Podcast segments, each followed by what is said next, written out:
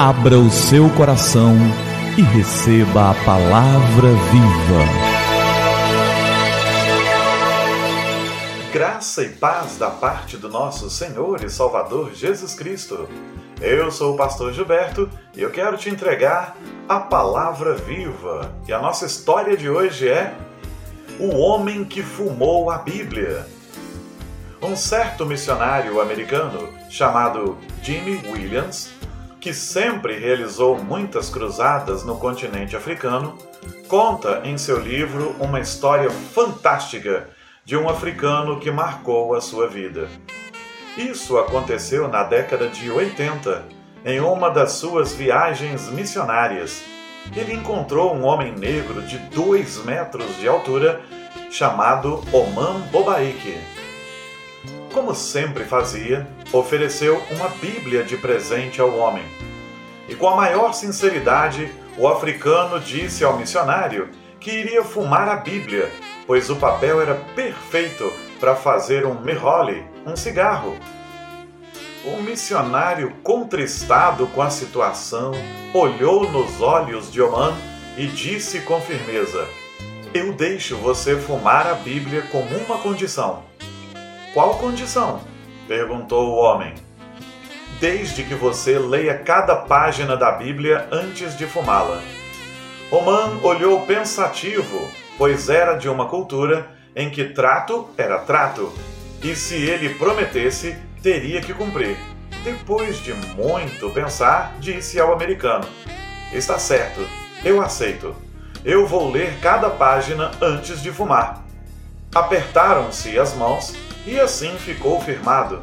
Passados cinco anos após o episódio, o missionário Williams foi fazer uma cruzada evangelística em uma cidade do Congo.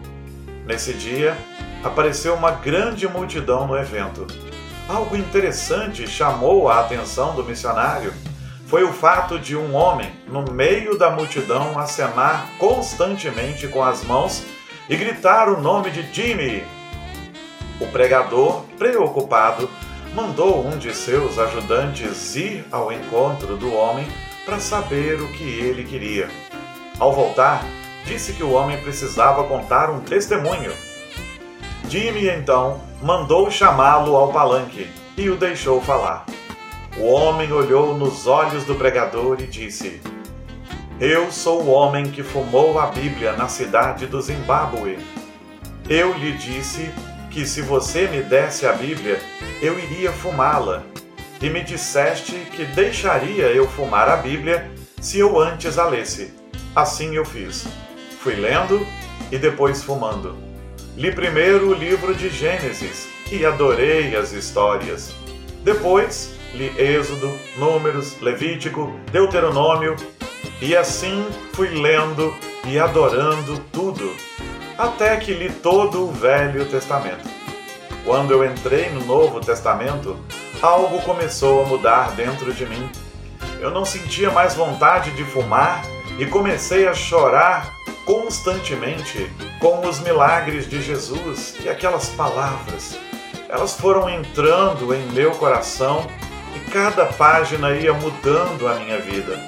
Li Mateus, Marcos, Lucas e cheguei em João, no capítulo 3, no verso 16, onde eu li aquela frase: Porque Deus amou o mundo de tal maneira que deu o seu Filho único, para que todo aquele que nele crê não pereça, mas tenha a vida eterna. Dobrei meus joelhos, levantei as minhas mãos para os céus e entreguei a minha vida ao Senhor Jesus. A partir daquele dia, tornei-me um homem completamente transformado. Ditas essas palavras, houve um grande mover de Deus no ambiente, fazendo com que milhares de pessoas se entregassem a Jesus. Que coisa fantástica!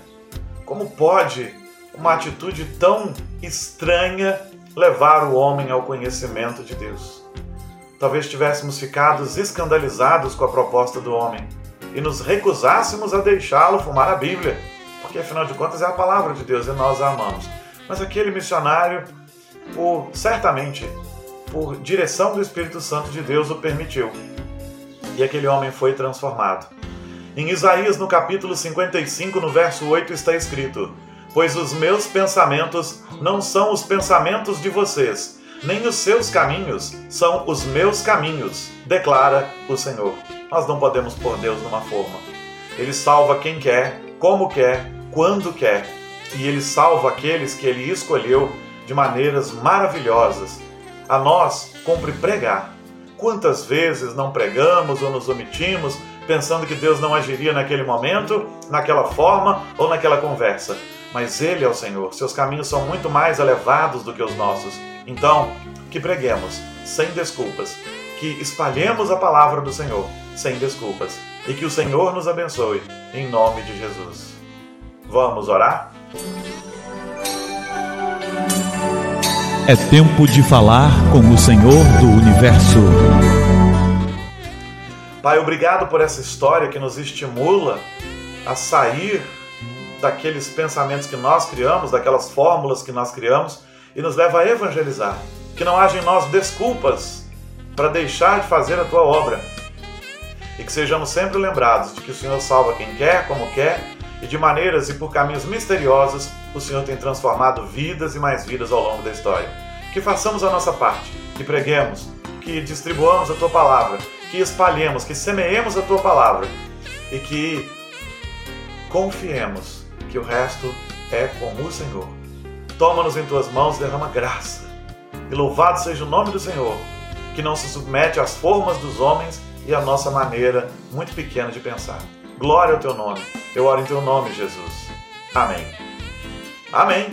E que a palavra viva transborde em seu coração. Que a palavra viva transborde em nossos corações.